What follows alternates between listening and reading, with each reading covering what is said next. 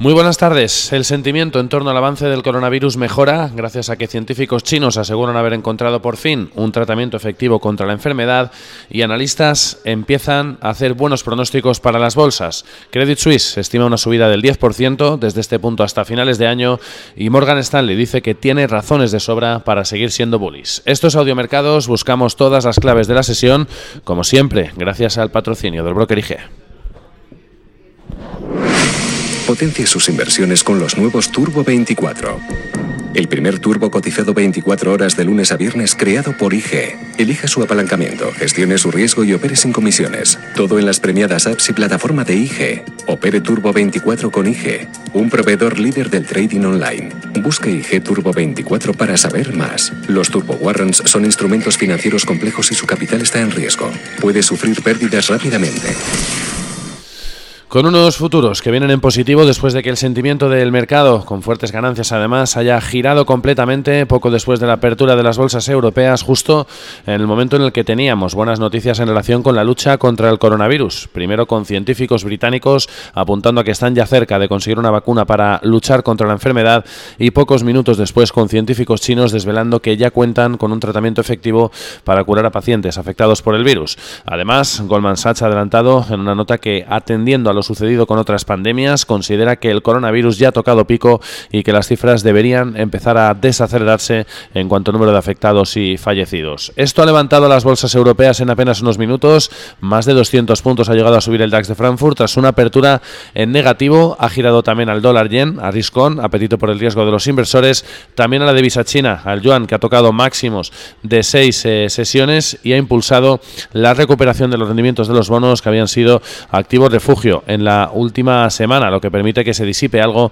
el temor a que el impacto del coronavirus sobre la economía sea fuerte y abre la esperanza de nuevo a que el crecimiento económico global pueda rebotar este año. Algo que han constatado la mayoría de PMIs que hemos conocido hoy, apuntando a recuperación de las economías de la eurozona y Reino Unido, a la espera de ver qué sucede esta tarde con los datos en Estados Unidos, el ISM no manufacturero, que vamos a conocer en ambos casos, también en los PMIs y el ISM, después de la, poco después de la apertura. Ya tenemos el ADP de empleo, además que ha vuelto a ser muy robusto, a mostrar mucha fortaleza en el mercado laboral estadounidense, con 291.000 nuevas nóminas no agrícolas en el sector privado, el mejor dato desde mayo de 2015, casi casi duplicando la expectativa de 156.000 y frente a las 199.000 anteriores. Sin duda, un robusto dato que anticipa un posible fuerte NFP, dato de empleo global del mes de enero que vamos a conocer este próximo viernes. Eso sí, con eh, en este caso aumento de la balanza comercial, del déficit comercial en el mes de diciembre, hasta los 48.000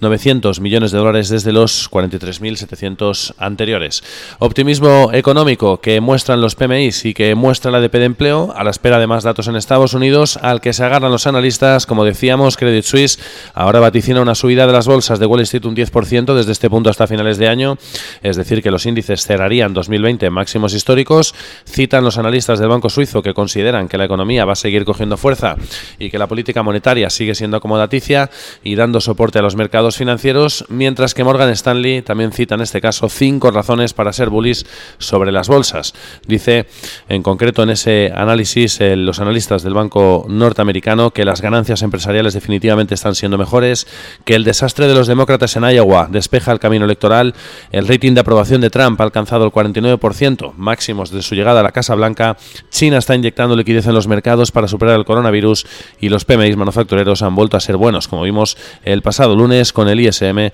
en máximos desde julio de 2019. Dice, por tanto, Morgan Stanley que sigue siendo bullish sobre las bolsas de aquí a finales de ejercicio. Un optimismo económico que también ha exhibido hoy, esta pasada madrugada, el presidente de Estados Unidos, Donald Trump, en el discurso sobre el Estado de la Nación, en el que ha hecho una defensa ultranza de su gestión económica durante estos últimos tres años al frente de la Casa Blanca, algo por otro lado que era esperado por analistas y expertos, justo en el día previo a esa votación del impeachment que en principio principio va a tener lugar en el día de hoy. El presidente republicano ha obviado precisamente ese problema político y se ha dedicado a exaltar el vigoroso momento de la mayor economía mundial. Ha dicho que los empleos se multiplican, los ingresos están aumentando, la pobreza cae en picado, la delincuencia disminuye, la confianza aumenta y ha dicho textualmente nuestro país está prosperando y es altamente respetado nuevamente. Como decíamos, con fuertes subidas para los futuros después de esas buenas noticias, en este caso relativas a la lucha contra el coronavirus que están afrontando los científicos chinos, vemos avances de un 1% para los futuros del Dow Jones Industriales, un 0,93 suman hasta ahora los del SP500 y un 1,22% se anotan los del tecnológico Nasdaq 100, con un dólar index que además se está moviendo también en máximos de sesión por encima ligeramente de las 98 unidades, subiendo un 0,2% después de ese robusto dato de NFP que hemos conocido hace apenas eh, unos eh, instantes. Y en el plano empresarial, pues de nuevo cotizando multitud de resultados empresariales. Miramos en primer lugar al sector automovilístico, de momento con resultado dispar, porque estamos viendo por un lado subidas del 0,7% para General Motors, bueno, ya del 1% para General Motors, después de haber resultado, después de haber eh, superado, perdón, expectativas con sus resultados trimestrales, evitando además las pérdidas que esperaba el consenso del mercado. Y en el lado contrario vemos a Ford, que está cayendo en preapertura un 7,7% después de decepcionar con sus resultados y previsiones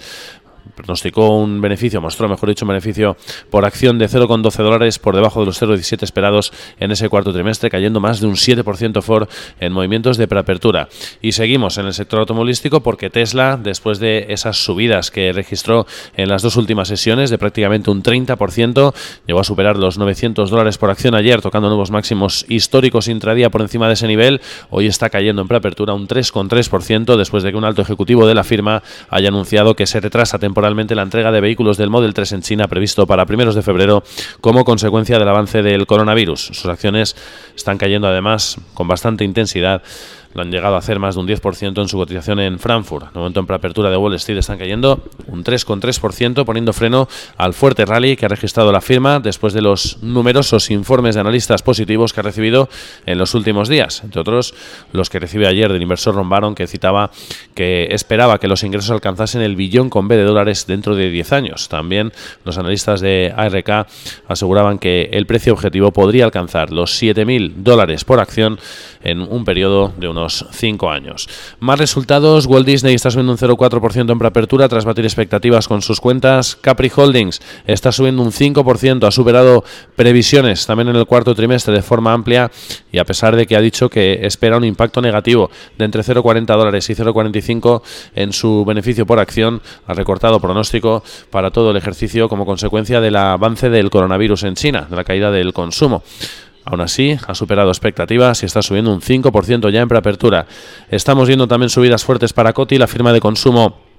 principalmente de productos de limpieza, está superando, ha superado expectativas también en el cuarto trimestre y está subiendo un 10,6%. Además, vemos también subidas para Humana, ha superado expectativas también con sus resultados, sube un 1,8% en preapertura y para Boston Scientific, que ha presentado resultados prácticamente en línea con lo esperado, está subiendo menos de medio punto porcentual. Y en el lado negativo, en el lado contrario, pues estamos viendo por un lado la farmacéutica Merck, que ha superado expectativas con su beneficio, pero ha decepcionado ampliamente con los ingresos, cae un 2,1% en preapertura y también para Spotify, que a pesar de que ha conseguido superar previsiones con sus suscriptores mensuales, ha presentado pérdidas por acción más abultadas de lo esperado, 1,14 frente a 0,43, está cayendo un 2,8 en movimientos de preapertura. Más noticias, 3M Company informado de una subida del dividendo de un 2%, 1,47 dólares por acción desde los 1,44 anteriores, lo va a pagar el próximo 15 de mayo.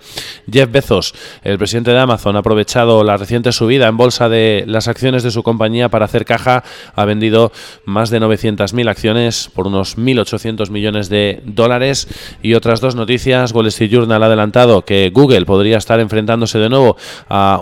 eh, una investigación por privacidad, en este caso con sus herramientas de publicidad eh, por parte del Departamento de Justicia norteamericano, lo que abriría la puerta a una nueva multa sobre la compañía. Y por último, la cadena de tienda Macy's está subiendo más de un 2% en preapertura tras anunciar un plan de reestructuración que supondrá el cierre de unas 125 tiendas y también unos 2.000 despidos. Fuertes subidas hoy para los futuros de Wall Street a la espera de datos macroeconómicos importantes, SPMI y ese ISM eh, no manufactureros de la economía norteamericana, a ver si respaldan ese sentimiento que estamos viendo hoy en los PMIs con unos inversores que se agarran a ese esperado rebote de la economía en este año 2020. Fuertes subidas, en especial después de que científicos chinos hayan avanzado que tienen ya un tratamiento que funciona. Al parecer funciona, falta ver qué dice la Organización Mundial de la Salud esta tarde en la rueda de prensa que han convocado en la lucha contra el coronavirus. Que tengan una feliz sesión.